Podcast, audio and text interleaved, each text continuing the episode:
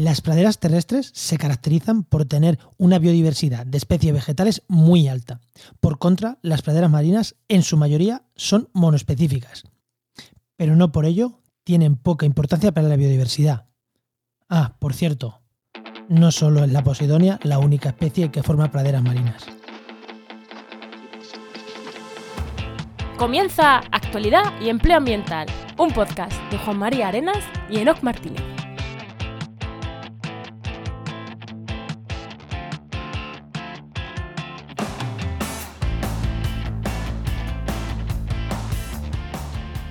Buenas, soy Juan María Arenas Y yo, Enoco Martínez, y este podcast cuenta con el patrocinio de GeoInnova. profesionales expertos en territorio y medio ambiente, que puedes encontrar en www.geoinnova.org. Hoy, en el programa 105 del martes 26 de junio, hablamos sobre praderas marinas, Enoch, que no lo habíamos tratado este tema. Pero Ostras. antes, no, antes de nada, ¿qué tal, ¿qué tal tu semana? Pues no tengo ni idea, porque ya estamos otra vez grabando en diferido y no sé qué voy a hacer esta semana. Pues oye, imagino que, que seguiremos. Ah, mira, sí, estoy, estoy dándole una vueltecita a todas las ofertas de empleo, a los, al, al listado de ofertas de empleo que, miro de páginas. Le estoy dando una vuelta porque quiero optimizar mejor los procesos y estoy con ello. ¿Y tú qué tal? Bueno, pues yo ya sí, sé lo que voy a hacer el resto de semana, porque estamos grabando a principio del anterior. Eh, voy a estar terminando webs, porque tengo ahí tres pendientes que entregar, tres o cuatro, un medio de comunicación, dos centros de investigación y una empresa. O sea, todo va a salir ahora junto y voy a estar con eso si, si no muero antes. Muy bien. Bueno, ¿le damos paso al invitado o qué? Venga, preséntanos quién ha venido Pues- hoy. Hoy tenemos con nosotros a Julia Máñez Crespo, que es investigadora del CSIC, doctora en conservación de recursos naturales, recursos naturales e ingeniera agrónoma por la Universidad Politécnica de Cataluña, máster en oceanografía. Bueno, investigadora en temas de aguas, eso principalmente en temas de pro- de, de praderas marinas. Muy buena, Julia, ¿qué tal? Hola, buenas, ¿qué tal? Sí, que, ¿Cómo que al, va? que al ponernos ahí a decir cargos, al ponernos ahí a decir lo que has estudiado y tal, ingeniera agrónoma, es como, o sea, bueno, sí, ingeniera agrónoma, pero trabajas con temas y eres ecóloga y investigadora en temas de eh, pradera marina, ¿no? Sí, es, es, bueno, la- un poco raro para todo el mundo, pero tiene su sentido. Ahora, ahora, ahora como, como no te va a preguntar, ahí, ahí Sí, ya profundizamos no ahí. Eh, eh, he dicho el CSIC, ¿dónde del CSIC? Eh, yo estoy en Mallorca, en el IMEDEA. En el IMEDEA en Mallorca. Pues genial. Eh, Enoch, ¿alguna cosita más o vamos ya con el empleo? Venga, vamos con el empleo.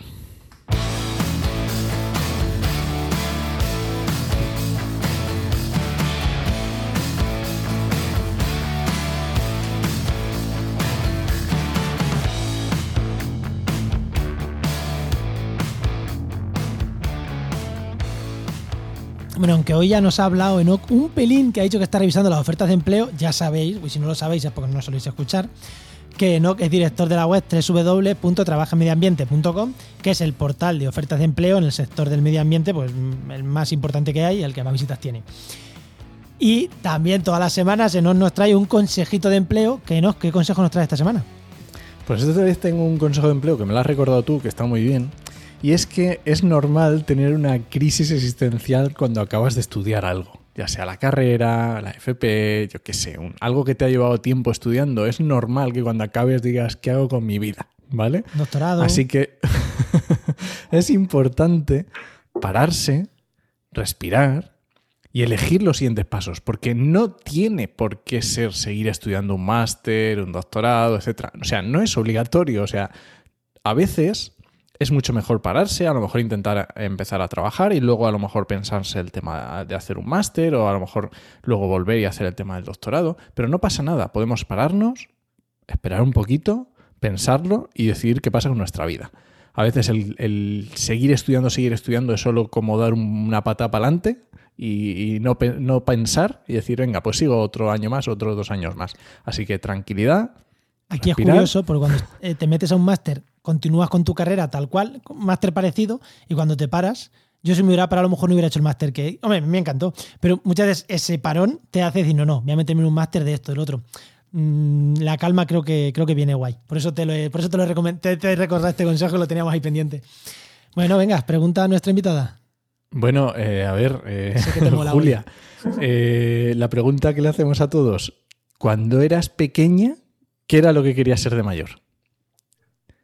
Pues suena muy, muy típico, pero yo soy de una familia, somos tres hermanos y tres hermanas mayores, que los domingos escuchan los 40 principales y yo quería ver documentales de la dos.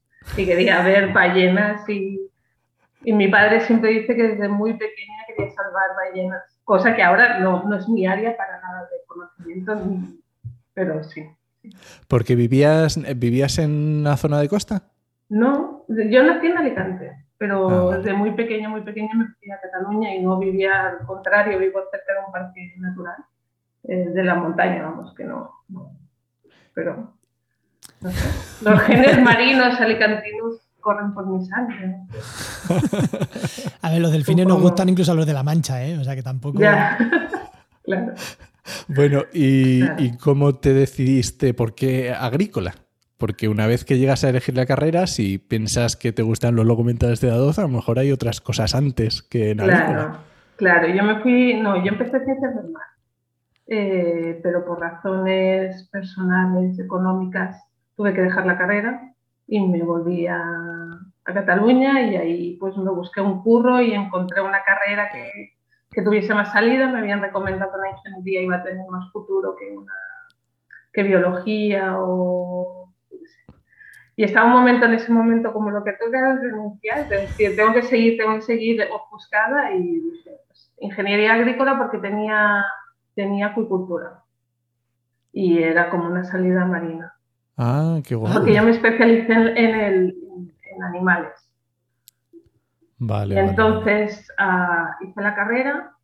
Al segundo año me fui a hacer las prácticas de empresa al Institute of Marine Research de Noruega. A Noruega, nada más y Claro, nada en- menos. En, temas marinos de acuicultura. Y ahí como soy muy, o sea, como muy, como que tengo muchas inquietudes. eh, mi jefe de allí me dijo que tenía que acabar un trabajo antes de irme, pero me metí en todos los proyectos que había, todos en el centro de investigación. Y, y justo trabajé con un chico australiano que, me, que está estudiando el impacto ambiental de la acuicultura en el fondo marino. Y ahí dije, bueno, yo quiero estudiar esto. Entonces acabé la carrera y dije, bueno, pues, me voy a meter a un máster de ciencias del mar. Y ahí fue cuando recuperé la parte de ciencias del mar y hice las dos especializaciones como para prepararme a, a lo que iban a ser mis, mis pares en este momento. Sí. Qué bueno, qué, qué viaje Poco- más guapo. Sí, sí, sí, que ya me ha gustado mucho el viaje. Sí, sí, sí, sí. O sea, que tiene su sentido. De hecho, al año siguiente volví, cuando acabé la carrera, me, me, me dijeron si quería trabajar en verano y volví a trabajar en, allí. O sea que, que- Oye, Enoch, vamos a tener dos programas, el que sale esta semana de grabación y el siguiente hablando de Noruega. O sea que, así, ¿eh? Ya. Bueno, oye, si no recuerdo mal, en el programa 104, Pati Villarrubia, hablando de plásticos, también está investigando en Noruega, ¿no, Enoch? o por lo menos estuvo. Yo ahora ya me, me bailan los países. Lo Sí, siento. sí. Ya. La Bueno, pues me, gusta mucho ese, ese viaje para volver otra vez. Está muy chulo. Sí, Sí. sí.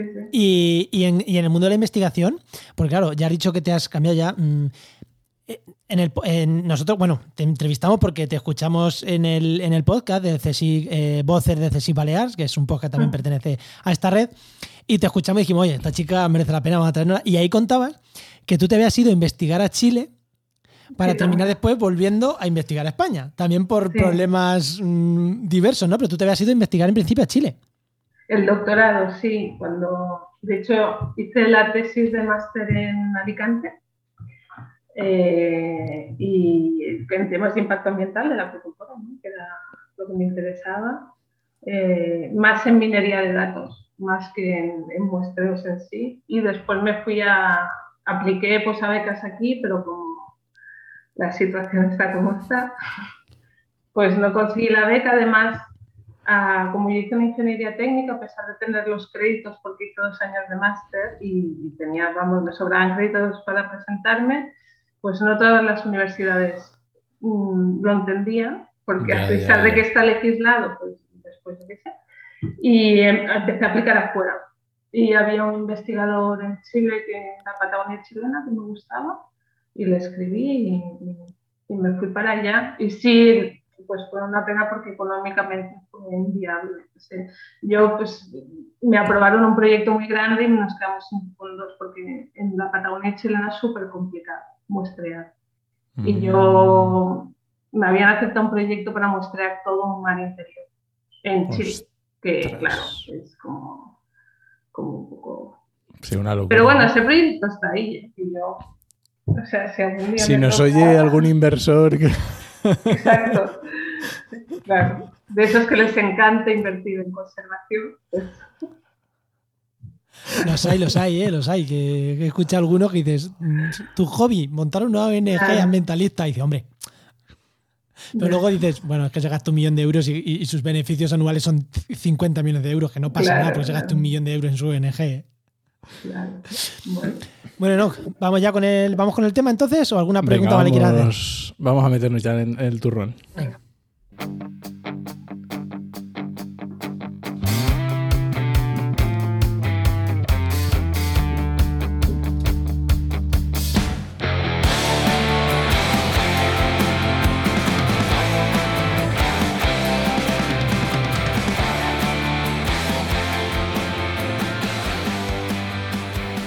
En este podcast, en la actualidad de empleo ambiental, en estos, ciento, en estos más de 100 programas que llevamos, aparte de otras muchas cosas, hemos hablado de plantaciones forestales, de cultivos, de bosques, de matorrales, de bosques de galería, incluso de ecosistemas tan peculiares como los prados de siega.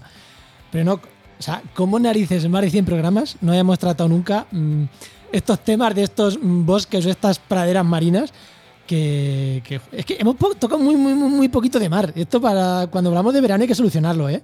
Sí, esto hay que solucionarlo. Pero bueno, el otro día nos dimos cuenta de que no habíamos tratado nada de mar, queríamos empezar a tratar mar y vamos a empezar casi por el principio. Vamos a hablar de praderas marinas, porque son ecosistemas que a mí personalmente me, encantan y del que no conozco mucho. Y oye, mm, que hay mejor que traerte a alguien al podcast a que te lo cuente, y mientras que, mientras que ya eh, se lo cuenta al resto de, de esas personas que están ahí, a ese oyente tú que estás ahí escuchándonos. Vamos a empezar por el principio. Eh, ¿Qué son las praderas marinas? Las praderas marinas son, se llaman también pastos marinos, que igual para la gente es más cómodo de identificar. No dejan de ser, pues, zonas de crecimiento de, plantas vasculares que están adaptadas a vivir de manera sumergida en, el mar. Sea, lo que nos imaginábamos cuando piensas en un pasto en tierra, pero un pasto en el Hombre, Pero yo creo que una pequeña diferencia. El pasto en, tierra es pequeño, poca altura, 5 mm, centímetros, muchas vacas comiendo, o mucho está por ahí. En pradera marina no todas son así, ¿o sí? Hombre, la cimo tiene hojas muy grandes, pero muy largas, pero sí que viene a ser esto. Cambia vaca terrestre por vaca marina, un dugón y nos encontramos ahí en el mismo paisaje, ¿no? Un poco es un, mamífero que va a, pastura, va a pastar en, en, su pradera, ¿no? Y se alimenta herbívoro, un gran mamífero herbívoro, ¿no? Que se alimenta de esto. Que, también aquí, y que aquí no tenemos dugols, por favor, que la gente no se quede ahí. ¿Cuál, qué, qué, qué especie es esta? ¿Qué, ¿Qué especie has dicho? Los dugons, los manatíes y los ah, Manatí, manatí, vale, vale, vale. Es que yo no lo había escuchado nunca como dugol. Como ah, manatí, ah, sí. sí, Aquí no hay, aquí no hay manatís. vale, y ya, ya, lo has dicho, en Mallorca, pero eh, ¿dónde hay praderas marinas aquí cerquita de, la península ibérica?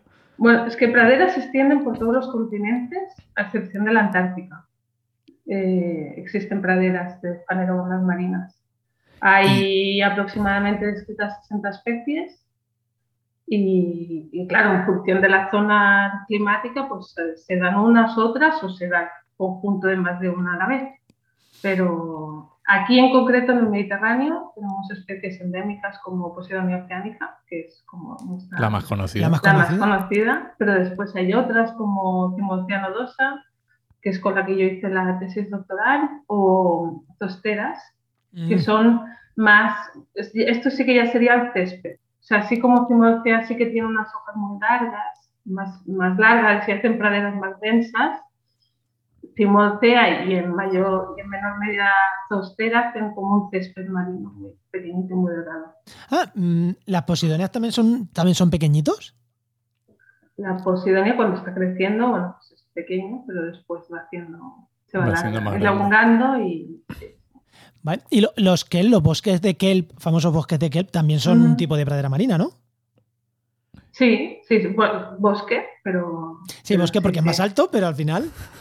Sí, sí, de hecho yo, claro, eh, he tenido la suerte de bucear en, en los bosques de kelp en la, en la Patagonia chilena y es, es una locura. Eso Es, tiene que es ser el sitio más impresionante que he visto en mi vida, con diferencia. Joder, O sea, sí, ya. Qué No, no puedo decir. Ya nos ha dicho que en el mundo ahí eh, está distribuido por todos sitios. Eh, en España en concreto mm, están rodeando toda la costa de, de- tanto de lo que es la península ibérica, Baleares como Canarias, o, Mm. o no, o es más mm, pequeños lunarcitos, cuatro dispersas, eh, o no, es una cosa bastante abundante en nuestros mares. O sea, es una cosa que se da a lo largo de toda la costa, pero eso no quita que se dé en forma de parches y que es verdad que debido al efecto de las actividades antrópicas principalmente, ese parcheado cada vez es más frecuente y es lo que al final estamos tratando de estudiar las causas para poder poner limitaciones legales para hacer un proceso de preservación o de conservación y restauración una vez ya se ha degradado. Vale, y está eso tanto, tanto por todo lo que es Mediterráneo, como en la parte atlántica también tenemos, como en las. Islas Canarias, ¿no? Sí, Vale. y una, Y otra, Sí. pre- Sí, otra no, no, pregunta que no. se me ocurre, eh, porque hemos hablado, pero en profundidad, ¿también se suele encontrar, o es, es más de- a nivel costero, o luego hay especies que son más de, de hábitos profundos, o como... Pues de- la misma especie puede ocupar zonación diferente. Hay más o menos llegan hasta los 50 metros Claro, porque ya más de no llega la luz. Y después encontramos especies que comparten la misma profundidad, especies que se encuentran a menos profundidad en unas regiones. O sea, mi tesis, por ejemplo, la- que estudié la misma especie, Timocea nodosa, en Mallorca se encuentra entre los 0, bueno, 0,5, ¿no? Pues está siempre enterrada.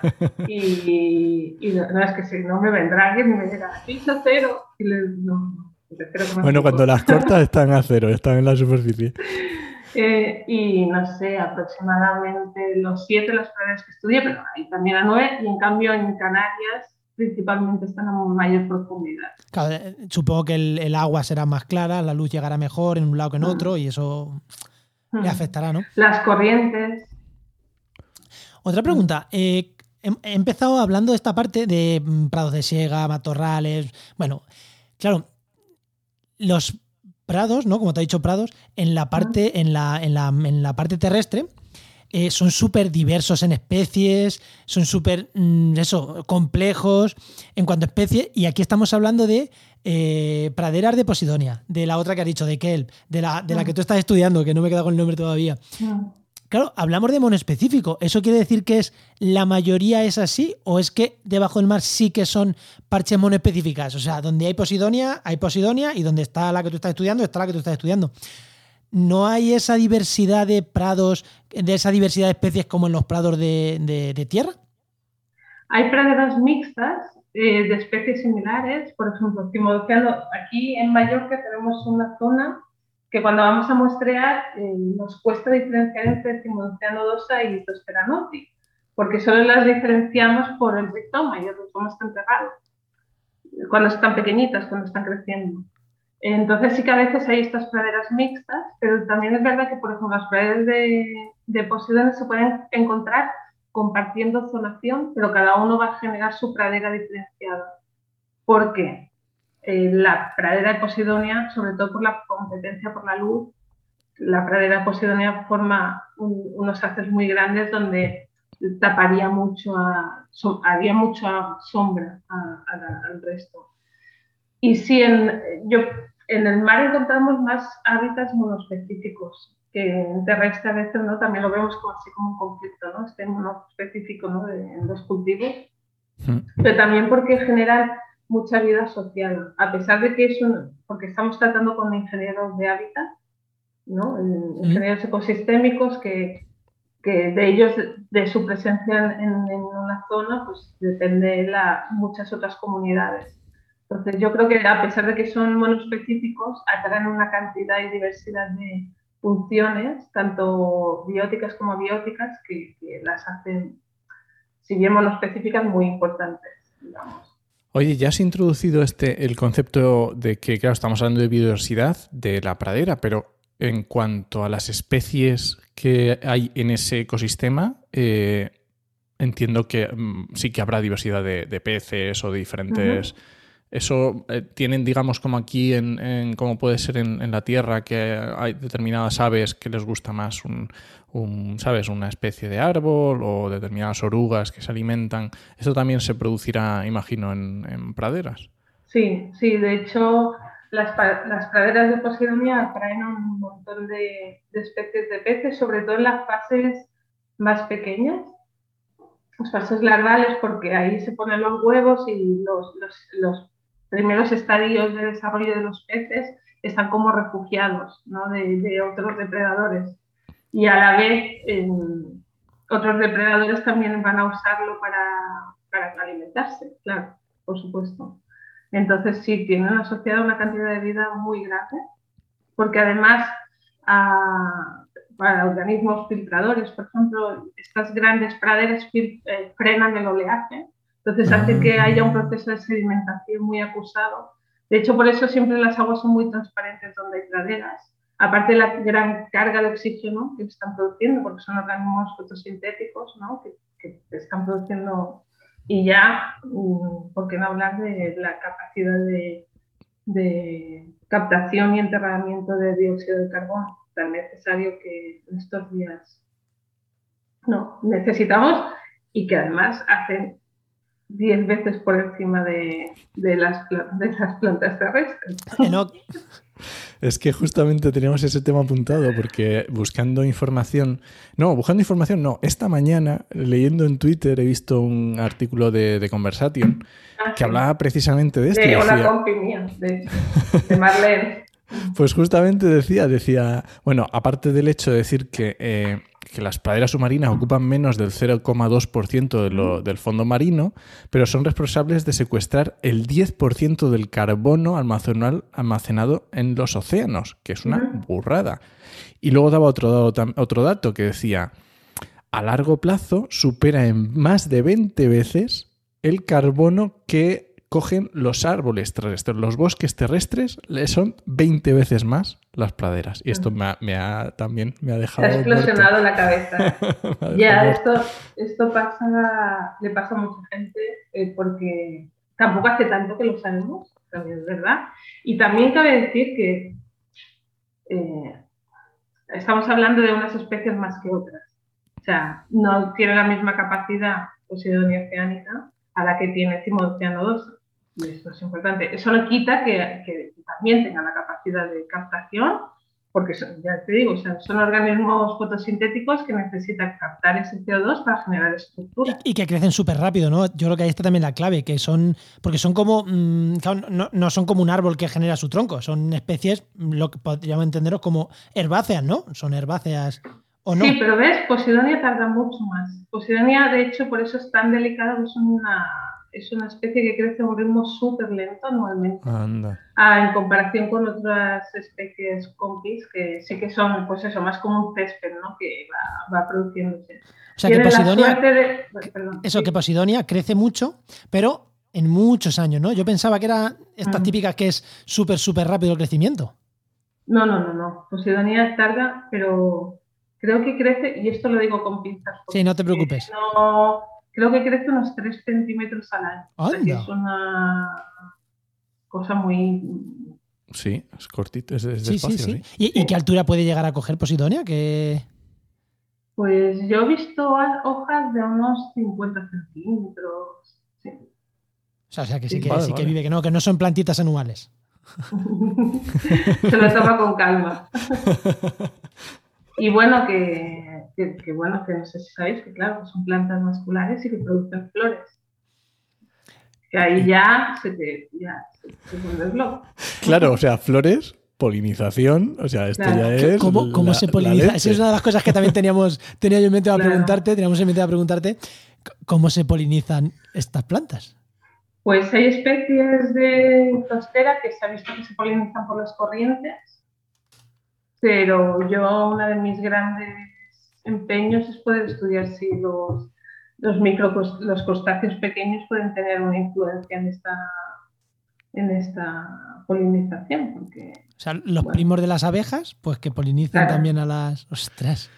O sea, que Sí. lo normal es que se, poli- se polinicen por el viento, digamos, Claro. por, el, por las mareas, pero Claro. también podrían existir organismos que tuvieran esa función. pues sí, yo pienso que sí. O sea, ¿Qué pero pasa? piensa que esto no se sabe. O sea, está- No, no, no. Yo no, y, eh, o lo que he buscado hasta ahora, no, igual salió hace poco algún artículo, pero... Qué pasada. Me parece, me parece Sí. un temazo. De hecho, en el podcast este que hemos dicho de Ceci Balear, tú lo planteas como mm, Ah. me gustaría estudiar esto en algún momento si tuviera mucho Sí. dinero. Claro, es otra cosa de, por favor, si sale un inversor, inversora. Vamos a estudiar. No, pero bueno, es verdad que ahora como se está moviendo mucho el tema del carbon, para bien y para mal, porque se está, Mm. se está capitalizando la naturaleza ¿no? y ahí pues, nos generan las controversias, sí que es verdad que puede haber un- una entrada de dinero a ciertas investigaciones para fomentar ¿no? la existencia de estas especies y su preservación, porque para compensar ¿no? la huella de carbono de ciertas actividades humanas. Eh, vale, ahora que has tocado el tema de conservación. ¿cómo está? O sea, ¿qué- ¿cómo es el estado actual? O cómo, porque últimamente oímos hablar un montón de Posidonia, no sé, en los últimos dos años llevamos con un montón de... Pero claro, no solo Posidonia, ya nos lo estás diciendo. Pero. ¿cómo es el estado de, conversa- eh, de conservación? ¿Y qué, qué es lo que le afecta? ¿O dónde están su- sus, sus mayores eh, problemas? hay, o sea, de o sea, no están, no están estupendas. Es una especie que no ha entrado en la, no ha entrado per se como especie amenazada en la lista roja, pero está como, está- no sé cómo lo dicen bien bien, pero está como vulnerable a estar amenazada. O sea, Sí, está como un a paso- las- a como las un paso- las puertas de... Entonces, claro, pues está en un estado muy delicado. De hecho, en Baleares hizo una ley pionera, que es la ley Posidonia, para, para protegerla en cierta manera, de, sobre todo del anclaje de los barcos, porque aquí estamos en una isla y recibimos una población flotante no solo mediante aviones, sino también por un flujo marítimo muy grande. Y al final, no, claro, imaginaros, os he dicho que crece súper lenta. Pues si Claro. tiras un ancla en, un, en una elevación del ancla y estás arrancando un organismo que te has dado. Es que igual estás matando un organismo que te ha dado millones en, en, en- que- estar ahí. generarse, sí. Claro, entonces, y ya no solo eso, porque cuando tú estás removiendo la planta, estás haciendo que ese carbono, ese dióxido de carbono atmosférico que ha transformado ¿no? en carbono orgánico y almacenado, lo devuelva a- al medio y al final va a volver a la atmósfera. Entonces estás volviendo a contribuir ¿no? en este impacto, en este efecto invernadero. Pero también hay impacto de, de las aguas residuales eh, hay una falta de dimensionamiento de las, de las plantas de depuradoras de agua. Esto hay, un equipo aquí, de hecho, de mi la compañera que has nombrado del artículo de Conversation, que, que lo están estudiando, el efecto de los emisarios sobre las praderas marinas. Y bueno, calentamiento, la calentamiento, estamos en la temperatura del agua sube, son organismos sésiles que si bien se expanden, se expanden a una velocidad muy lenta. Va, o sea, se reproducen a nivel de- sexualmente por flores, pero se reproducen mayoritariamente asexualmente generando clones. Entonces, esto digamos que sería un crecimiento de, que podrían usar como vida, ¿no? Pero, pero esto es limitado. No, no- Sí, claro, al no ritmo- puede- claro. Al, al ritmo de crecimiento que has dicho, no, Claro. muy rápido no escapan. No, entonces es muy lento y esto las hace muy vulnerables a- al calentamiento. O sea, tienen un límite, tienen un límite de, de capacidad de tolerancia a las altas temperaturas y cuando estas se sobrepasan, pues tiene una serie de efectos sobre la planta que si no ha generado suficiente variabilidad genética mediante las floraciones, pues va a ser más complejo que deje individuos capaces de, hacer frente ¿no? a este calentamiento global. Aquí una puntualización para la gente que nos está escuchando. Eh, la misma especie que puede estar en Canarias y en Mallorca, y dice, bueno, pues si en Mallorca sube la temperatura, pues hasta que llega la temperatura de Canarias, eh, todavía le queda. Pero no podemos olvidar lo que acabas de decir, la variabilidad mm. genética. Las plantas de Mallorca están adaptadas al clima de Mallorca y las plantas de Canarias están adaptadas al clima de Canarias. Que no porque sea la misma especie van a estar adaptadas a las mismas temperaturas, no. Eso mm, por puntualizarlo, que a lo mejor hay gente que, dice, bueno, si es la misma especie, pues es la misma especie. No, o sea, las variedades locales de la misma especie sí tienen mucha, mucha, mucha influencia, supongo, ¿no? E incluso en el, en el podcast este que hablamos, tú hablabas de que hay diferencias eh, entre unas praderas y otras diferencias ecológicas potentes por la situación en, donde están. Entonces. Eh, claro, de hecho, por ejemplo, comparando eh, Canarias y, Mallorca, a nivel muy anecdótico en el, país, que se ha conseguido es que las praderas en Canarias de Océano han sido protegidas a nivel local en las Islas Canarias. Y esto es como un hito, ¿no? Porque al final eh, se han protegido por qué razones. Una de ellas es que en, Canarias no hay, no hay otra, otra especie así tan grande como vemos aquí en el Mediterráneo, como Posidonia. Entonces, muchas de las funciones que aquí hace Posidonia las, las asume otra especie, Timocéano en este caso, que en, en, estas islas, cosa que no hace en tanta medida en, el Mediterráneo. Entonces, introducimos el, el, factor este de la variabilidad también de la localidad donde estamos y de cómo las medidas de protección deben adaptarse al entorno donde, donde queremos aplicarlas y no así de manera generalizada, porque al final no entiendes de países la naturaleza. Tú le dices, perteneces a España, vale, ya sí, pero bueno, o sea, Atlántico, Mediterráneo son Claro, pensemos que son eh, poblaciones muy separadas físicamente que, y que estamos hablando de que a lo mejor no pueden conectarse y a lo mejor la, vez que estuvieron conectadas hace miles o millones de años. Entonces, claro, pensemos en, que la, cosa ya ha cambiado de unas a otras. Claro. Sí, de hecho las, las praderas de Canarias se generaron por un efecto fundador. Es decir, muy pocos individuos llegaron a las islas y las colonizaron y son praderas que se reproducen mayoritariamente asexualmente formando clones. Entonces su diversidad genética es súper baja. Entonces cualquier perturbación, o sea, a pesar de que están sometidas a una variabilidad climática muy constante, cosa que las hace estar bastante bien, si llega una perturbación nueva que, a la que no estén adaptadas, va a ser mucho más complicado para ellas poder sobrevivir, ¿no?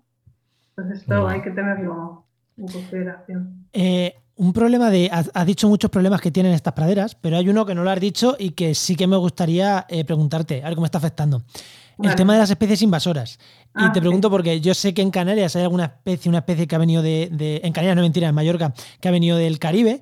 Y yo sé que en la zona de Cádiz, donde yo vivía hasta hace dos meses, está el Rugulostris o Camuray, que tiene mm, arrasada la zona del estrecho de Gibraltar, Tarifa, incluso se está metiendo más hacia. hacia. Mm, hacia hacia toda la zona del resto de la provincia de Cádiz, incluso en Huelva. Sí, sí, del Mediterráneo, sí, sí, estamos temiendo, estamos esperando así como... Vale, ¿Cómo le afectan estas especies, estas algas invasoras? Porque, o sea, es que son realmente, estas algas invasoras montan praderas de algas y supongo que competirán por el espacio contra estas especies, ¿no? Te, pregunto. Sí, no, lo de Volopterix es, una, bueno, es una locura y yo no sé esto cómo se va a frenar sea, ha sido muy poco tiempo un, un bloom algal enorme. Las especies invasoras, pues son especies que yo les digo un poco que son unas, de verdad, son unas triunfadoras, porque, o sea, nos guste no, ellas han sido capaces de, de, llegar a un sitio lejano y se han adaptado. O sea, ¿no? En ese aspecto, pues son unas, unas campeonas, claro. Los efectos que tienen en el ecosistema que llegan, pues ya no molan tanto. Y bueno, y encima la mayoría de, la mayoría de las veces llegan por actividades humanas, de nuevo. Entonces, pues, claro, aquí nos tenemos que replantear, sobre todo con las aguas del, del lastre, que son las aguas que llevan las embarcaciones y que utilizan para lavar, claro, pues barcos, sobre todo que vienen del Caribe, llegan aquí, como está pasando un proceso de tropicalización ¿no? del mar Mediterráneo, están aumentando la temperatura del mar, llegan especies que vienen de ambientes tropicales y no se encuentran tan mal. Además llegan a un sitio donde no tienen ningún depredador, porque a pesar de que pensaban, bueno, pues algún herbívoro se los comerá, pero es que para que un animal herbívoro decida probar esa cosa que no ha comido nunca, que está en el mar, va a pasar un tiempo, ¿no? Y en ese tiempo esa especie va a tener capacidad de establecerse. Y ahí es donde nosotros pues empezamos a estudiar el efecto. Antes has nombrado una, aquí en Baleares, desde el 2011 vimos Alimeda incrasata, que es una especie del Caribe que llegó, la, observamos y, y, se está expandiendo, pero muy a sus anchas. No estamos viendo aún, no hemos visto tanto el efecto que tiene negativo, por así decirlo, directamente, pero sí que hemos estudiado la capacidad, por ejemplo, de fijación de, de, dióxido de carbono atmosférico, que es menor al de las plantas en este caso, está, está ocupando el mismo hábitat, hemos visto, que, que Rosa. ¿Vale? Entonces nosotros hemos visto, vale, hemos hecho un experimento viendo la capacidad que tiene de, de captación de dióxido de carbono, ¿no? Y pues es menor, esto ya va a ser un efecto negativo, porque si, si, desaparecen las praderas de cimo en detrimento de esta nueva especie, pues vamos a perder capacidad de, enterrar. ¿no? Pero bueno, esto está empezando, o sea, no, tenemos resultados como concluyentes para decir, pues mira, las poblaciones de todos los peces han desaparecido. eso no, no lo El dato sensacionalista de última hora no lo de hecho, yo con, la de, con la que está afectando el estrecho de Gibraltar, eh, Regulosteris, mm. había leído, escuchado a algunos buceadores que, ya decían que estaban viendo cómo alguna de las especies locales estaba poniéndose por encima de la invasora y parecía que estaban empezando a, como vale, tú te has puesto encima de mí, pues yo me pongo por encima aún y como que están empezando a hacerle frente un poquito, entre comillas, a esta especie invasora. Así, oye, esperemos que siga siendo así. Claro, sí es que al, mira, cuando llegó Caulerpa cilindracia, que es una alga aquí en el Mediterráneo, y se empezó a expandir, pues, estábamos todas aterrorizadas, ¿no? Pensando, bueno, ¿y esto qué va, qué va a pasar?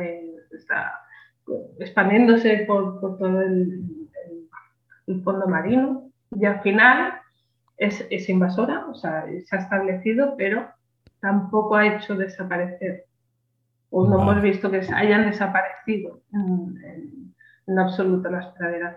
Ese tiempo, ¿no? Hay un momento de bypass que ahí hay una, pues como una lucha de, ¿no? por, el, por el hábitat y al final porque están compitiendo por nicho, ¿no? Esos recursos que comparten y que, y que hay que repartir. Sí, eso está claro. El problema yo creo que es más el hecho de que el, el, de la tropicalización sea, porque es cuando las especies autóctonas se están enfrentando a más de una cosa, no tienen demasiados frentes abiertos ante los cuales luchar, ¿no? Pues ya no es solo calentamiento, es que encima me ha venido otra especie y me está compitiendo por luz. Entonces, la energía que tiene que invertir en desarrollarse de diferente manera, ¿no? pues, creciendo más o generando más raíz o, todo esto pues, es más complejo, ¿no? Cuantos más factores se le, se le hablan. Oye, eh, muy interesante. Ahora que justo lo acabas de decir y no hemos hablado nada del sistema radicular de este tipo de, mm. praderas. Eh, suele ser muy desarrollado, poco, porque claro, cuando me has dicho efectivamente la competencia por el lugar, o sea, ¿tiene un hecho diferencial o realmente tampoco se ha estudiado tanto, no se sabe? Sí, sí, sí, de hecho en mi tesis me pasé muchas horas procesando muestras de raíces. Eh, no, que es súper interesante, pero se hace tedioso el trabajo de, de procesarlo de muestras. Y lo que también, pues eso, lo que vi es que las, las praderas de... O sea, las raíces, nuestro concepto como es terrestre, es que las raíces sirven para absorber nutrientes. Y esto en mar no es tanto así. O sea, las plantas absorben los nutrientes principalmente a través de las hojas por difusión y después el sistema radicular es más de anclaje. Entonces, las praderas que se encuentran a menos profundidad acostumbran a desarrollar un sistema radicular más grande y profundo porque están más sometidas al oleaje. Entonces, para mantenerse allí ancladas, pues desarrollan este sistema radicular más mayor. En cambio, otras que están a mayor profundidad, pues lo que les interesa más es absorber más luz. Y en vez de invertir tanto en, esta biomasa enterrada, pues invierten más en generar biomasa aérea que decimos, pero vamos, aérea el mar. Para, absorber, para hacer la fotosíntesis. Aérea como, como Bob Esponja, ¿no? Exacto, exacto, sí, sí. Bueno, ¿alguna cosita más? Eh, ¿O voy yo con otra cosa aquí? Yo quiero que. Voy a cambiar completamente de tema, pero creo, quiero que, que, me explique esto porque fue otra cosa de las que me ha volado la cabeza. Y es el. Ha salido en varias noticias y se ha oído algo, pero no mucho. El tema este de los microplásticos el tema de la posidonia, con que, que no sé si es que agregan los plásticos o qué es la historia esta que, que, se ha, que se ha hablado algo, pero la verdad que yo tampoco he escuchado demasiada explicación o ver si realmente esto va a, ser para, va a servir para algo, es simplemente una, curiosidad. Bueno, si va a servir, no lo sé, pero lo que estamos estudiando es la capacidad de retención de microplásticos por parte de las praderas marinas. No solo de posidonia, sino estamos estudiando diferentes especies, porque es un proyecto que hacemos en, aquí, en, en Cádiz y en, en Cantabria. Hay diferentes especies y estamos viendo, pues eso, si en función de la especie tienen más capacidad o menos, en función de si están más cerca o menos cerca de zonas de población humana. Entonces, si esto después va a servir para utilizarlas para recoger más, más microplásticos, pues no, no, lo sé. Pero sí que es una razón más. Pero sí que, o sea, es que captan, o sea, eh, sí, que se ha visto que cogen microplásticos, ¿no? Eh, que, los, que los cogen literalmente. Sí, sí, sí, sí, sí. O sea, en el sedimento, los cores que tomamos, un core es un cilindro que clavamos en el sedimento para extraer una, una muestra, una muestra de, de, de la pradera que cortamos por la mitad y ahí por, por capas de pequeños centímetros, pues identificamos la cantidad de, de plásticos que hay, de microplásticos. Entonces, ah, y además identificamos el tipo de plástico, porque esto también es importante en función del, de los polímeros, y esto se hace con un tipo de, de infrarrojo especial, puedes ver de dónde proceden. Y en función de la localidad, pues igual también tomar medidas de, mira, la mayoría de plásticos que llegan al océano son de una fuente más ta, y de esta otra zona pues son más de otra, entonces también va a tener un impacto en, las medidas, si quieren, en políticas de manejo, ¿no? de, gestión. Si no, o sea, lo que hacéis es sobre core de sedimento. No, core, o sea, clavamos hasta el sedimento, pero lo clavamos en la pradera sacamos desde la parte de la planta ah, o sea, vale, o sea, que, lo que donde me dice está es, dentro de la raíz, dentro de, o sea, lo que es lo que es dentro, dentro, no, es que no es que los capten en plan baje la velocidad del mar y caigan ahí y se queden entre medias las raíces, no, no, es que lo eh, absorben o los absorben directamente. No, no, no, no, no, no, lo medimos en el, en el, en el core, en el core, sí, sí, en el sedimento. En sedimento, o sea, que, lo que captan es porque al yo entiendo que al limitar la velocidad del agua lo que sea, ahí sedimentan más que en otros sitios, ¿no? ¿Habéis Pero vamos, que yo no pongo en duda que haya microplásticos dentro de... Ya, ya, ya. Sí, sí, pero que digo que el estudio es que no es que la propia planta absorba o absorba el sedimento, no, que es que... No es que filtre, es que haga la red y de frenado. Ah, vale. Bien, bien, Entonces lo que hace es, claro, al, quitar velocidad o que choca, cae, el, cae y ahí se queda. Sí. Vale, vale, vale. Que no entendía muy bien. De hecho, en los primeros 10 centímetros aproximadamente, me dijo el otro día un compañero, los primeros 10 centímetros de pradera de Posidonia puedes identificar hasta registros de hasta principios de 1910. O ¡Ostras! Sí. Sí, sí, sí, es muy bestia. Ostras, pero esto es guapísimo. ¿eh? esto tiene una investigación. Sí, sí, sí. ¿Ya había microplásticos ahí en aquel entonces? Claro, es que además es fácil identificar el periodo en que el ser humano empezó a, a consumir. A producir. Claro. Sí, sí. Ostras. Mira, ya, ya hemos salido de la duda, ¿no? Que no sabías tú antes cómo Yo captaban. No tenía ni idea. Pues había escuchado campanas, pero no sabía de. ya. ya. En todo caso, este proyecto nos queda, nos queda un tiempito mm, para tener resultados guays, pero ahora están solo dos por el tema COVID en un simulador de oleaje, es como lo más guay. Pues con, eh, viendo en directo, ¿no? Con, con partículas tal, viendo con trozos, porciones de pradera, viendo cómo el oleaje y el diferente nivel de oleaje puede estar condicionando a este proceso de sedimentación y atrapamiento. No sé si se Sí, no sé. Eh, Captación, ¿no? Cap- No sé, no sé, yo tampoco. Pero Pero este, A veces me invento las palabras. cuando, cuando terminéis, este no lo tienes que contar, ¿eh? Vale, vale. vale. Bueno, no, ¿vamos cerrando? Hombre, yo creo que por lo menos para ser el primer programa que hablamos de ambiente marino, yo creo que ha estado bastante bien. Y yo creo que la gente por lo menos se tiene que quedar con una idea más o menos un poco más aterrizada a lo mejor de lo que, por lo menos yo, de lo que yo tenía, por lo menos ya está un poco más claro. Sí, ya seguro que sí. Oye, si, hay, si hay dudas concretas, que no, que no lo diga la gente. Y, Claro. y ya profundizaremos en esos, en esos temas. Pero es verdad que esta visión general creo que la hemos dado. Pero antes de despedirnos, eh, momento spam. Eh, yo qué sé, ¿dónde te puede encontrar la gente? Redes sociales. eh, mm, Bueno, yo básicamente en Twitter, que estoy como que el Forest, y, pero bueno, en el grupo de trabajo sí que tenemos un Twitter de Fiona Thomas Nash Lab, que tenemos Instagram también. Y, y nada, si puedo aprovechar para decir que la gente se meta en Observadores del Mar para hacer ciencia ciudadana, que es el proyecto de los más bonitos que tenemos que es para que la ciudadanía participe de la generación de datos nos ayude y participe y sea suyo, evidentemente. Genial, pues dejamos Mira, enlace en la Dicho nota esto, del programa. dicho esto, no creo que de Observadores del Mar, cuando hablamos de ciencia ciudadana, lo comentamos. Me suena, porque lo de Observadores del Mar, yo creo que lo hemos comentado. Si no es aquí, mm, yo creo que sí. ¿eh? Ay, me suena, pero no me acuerdo, la verdad. Es que hace mucho, hace mucho que hablamos de ciencia ciudadana, pero yo creo que sí fue uno de los ejemplos que pusimos de Observadores del Mar. Pues nada, Julia, muchísimas, muchísimas, muchísimas gracias por haberte venido.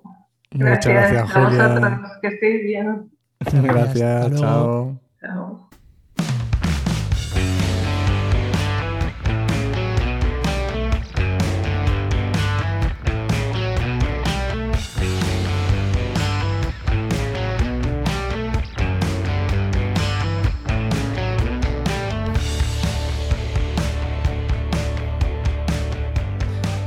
Después de haber estado, después de haber estado mm, en el agua, vamos a saltar creo que a la tierra. Aunque le voy a preguntar a Luis ahora algo, pero bueno, ya sabes que ahora viene la, la sección patrocinada, la sección de Heavy Nova.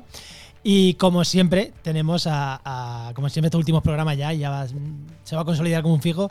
Tenemos a Luis Quesada, que es director de Heavy Nova. Muy buenas, Luis, ¿qué tal? Hola, ¿qué tal estamos? Muy buenas, Luis. Muy buenas. Bueno, Bueno, eh, yo tengo aquí apuntado temas de planificación estratégica territorial. Toma ya. ¿Qué es? ¿Qué es eso de la planificación estratégica territorial?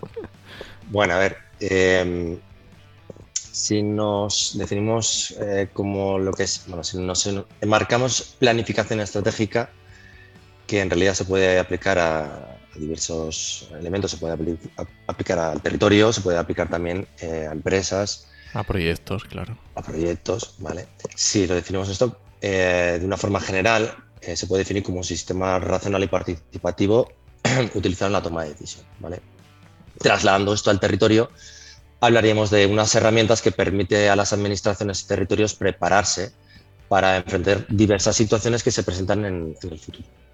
Bueno, y de esta forma se orientan siempre también, evidentemente, a una consecución de, de metas realistas de desempeño, ¿vale? porque esto es una parte muy importante dentro de la planificación estratégica, que después nos encontramos planes por ahí que se quedan en agua de borraja porque eh, se han inventado eh, el futuro. sí, planes, planes urbanísticos que cuentan que en Murcia va a haber 10 veces más agua de la que hay ahora mismo, ¿no? Cosas así.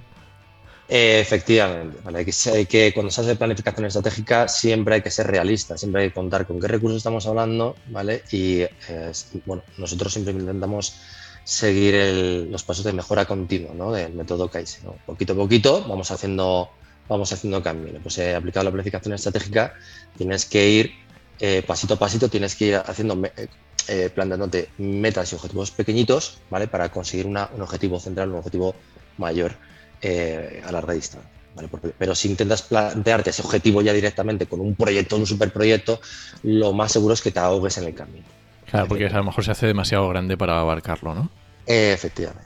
Claro, Bueno, porque- y porque hablamos, que- cuando hablamos de planificación estratégica, no es de proyecto en sí. Planificación estratégica es como el marco sobre el que luego mm, descansan muchos proyectos o hablamos de proyectos en sí. Cuando hablamos a nivel territorial, me refiero. Claro, cuando hablamos en- en, em, a nivel territorial, eh, podemos saber eh, de diferentes escalas de planificación. ¿vale?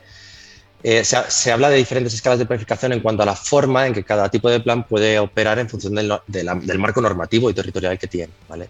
¿Qué quiere decir esto? Bueno, que dependiendo del tipo de plan, el alcance operativo de la norma que regula es diferente. Bueno, por ejemplo, un- una estrategia territorial, incluso un plan de acción territorial, eh, por poner dos ejemplos de un ámbito superior, ¿vale? dentro de los planes de acción, eh, eh, planificación estratégica territorial, pues se van a quedar en unas directrices, unas normas eh, muy generales.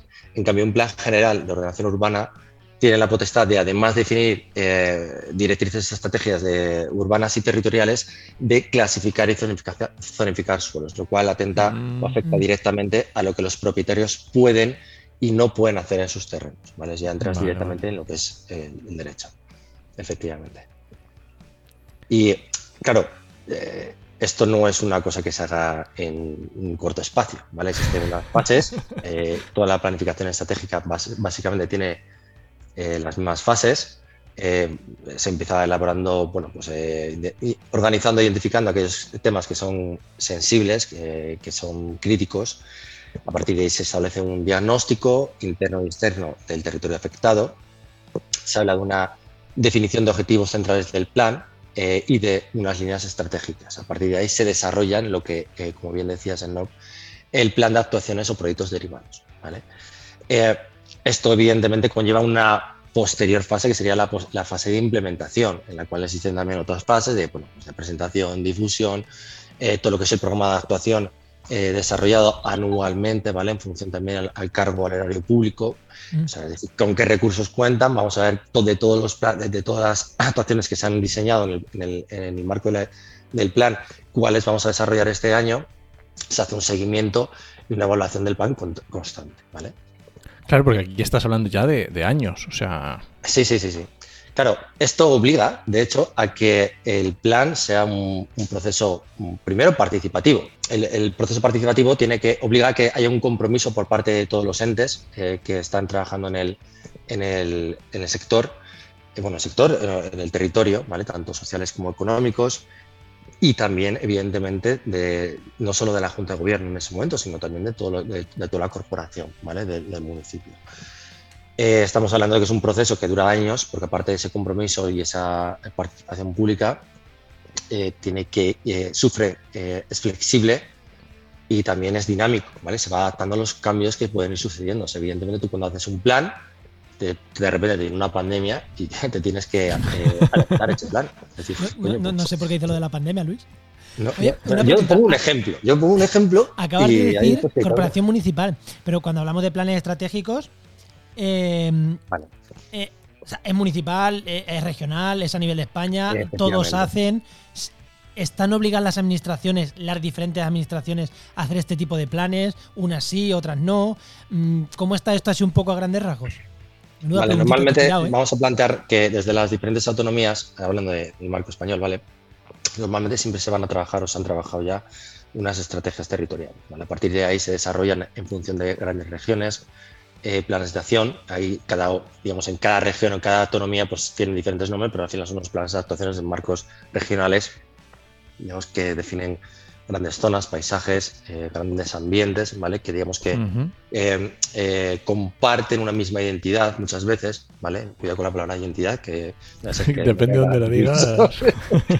Eh, pero es cierto, o sea, es que al final estamos hablando de una identidad que esa identidad puede estar basada en el paisaje, en el medio ambiente, en el turismo que se desarrolla, en muchas, muchas cuestiones, o en el marco económico y social, ¿vale?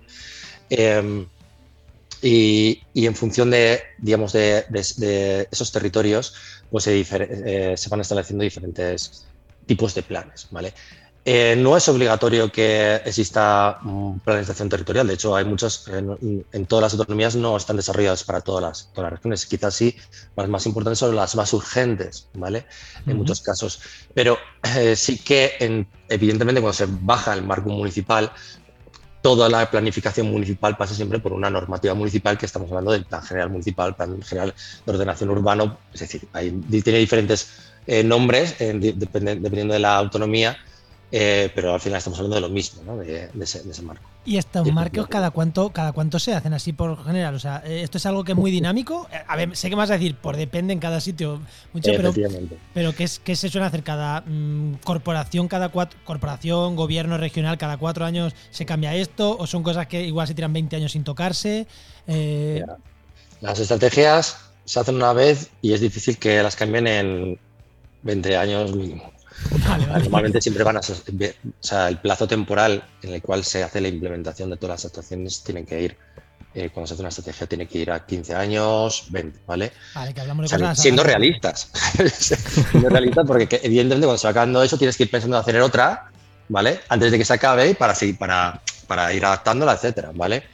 Eh, si bajamos ya a temas que más nos incumben o temas que son más, bajamos más a municipio, evidentemente, supuestamente cada 10 años debería existir un, marco, ¿vale? O sea, un nuevo plan, 10, 15 años como mucho.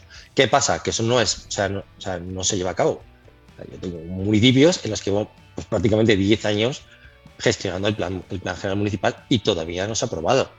Y tiene un plan que tengo en otros municipios en el que el mismo plan en la tramitación ha pasado por tres leyes diferentes, urbanas. ¿Vale? O sea, que es que estamos hablando de que solo en la tramitación pues se choca con un montón de problemas que ya no tiene que ver con el técnico que la desarrolla, sino con los intereses municipales, ¿vale? Con los intereses de las corporaciones. Pues ahora vengo yo y quito todo lo que tú has hecho y todo el trabajo de esos técnicos durante todo ese tiempo se puede ir al garete, ¿vale? Por eso es tan importante el compromiso, el consenso, el convencimiento de todas las partes implicadas de que los objetivos y las estrategias van todos a, un mismo, a una misma línea. Eso es importantísimo. Si no, se puede quedar, pues eso, en papel, agua de borraja. Qué bueno, me ha encantado. Este, este último punto me encanta porque efectivamente. yo creo que lo has cerrado muy bien. O sea, un, plan, una planificación estratégica territorial no tiene sentido si no hay. Lo has empezado diciendo al principio y no al final. ¿Eh? La palabra mágica es gobernanza. Gobernanza, efectivamente. Sí, sí eh, de acuerdo, ¿no? Pues nada, Luis, eh, ¿algo más que nos dejemos de esto o en el siguiente programa nos sigues contando cositas de este tipo? Bueno, si queréis ya para la siguiente, solo un poquito, bajamos un poco más a escala un caso particular que de los muchos que estamos haciendo a nivel de consultoría en la Comunidad Valenciana y que, bueno, que seguro que está bien bajarlo un poco a la tierra. Venga, pues te dejamos al siguiente, al siguiente programa. Muy bien. Eh, Enoch, ¿nos vamos? Muchas gracias, Luis. muchas gracias, Luis. Pues esta sección, recuerda que esta sección te llega gracias a nuestro patrocinador, a GeoInnova. Profesionales expertos en territorio y medio ambiente. Y que puedes encontrar en www.geinnova.org.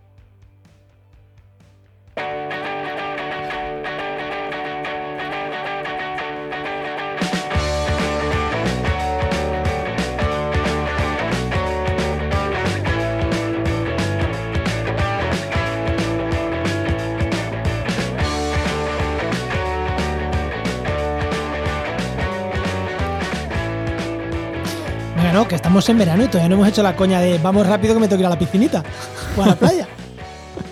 Pues me podía hacerla así, tranquilamente. Yo a la playa no me voy a ir a la Yo soy más de, meterme en la piscina por las mañanas, que está ahí solo, que no hay nadie. Buah, eso es una gozada. Yo a la playa iba más cuando vivía en la línea que ahora que vivo en Úbeda. Detallito eh, tonto.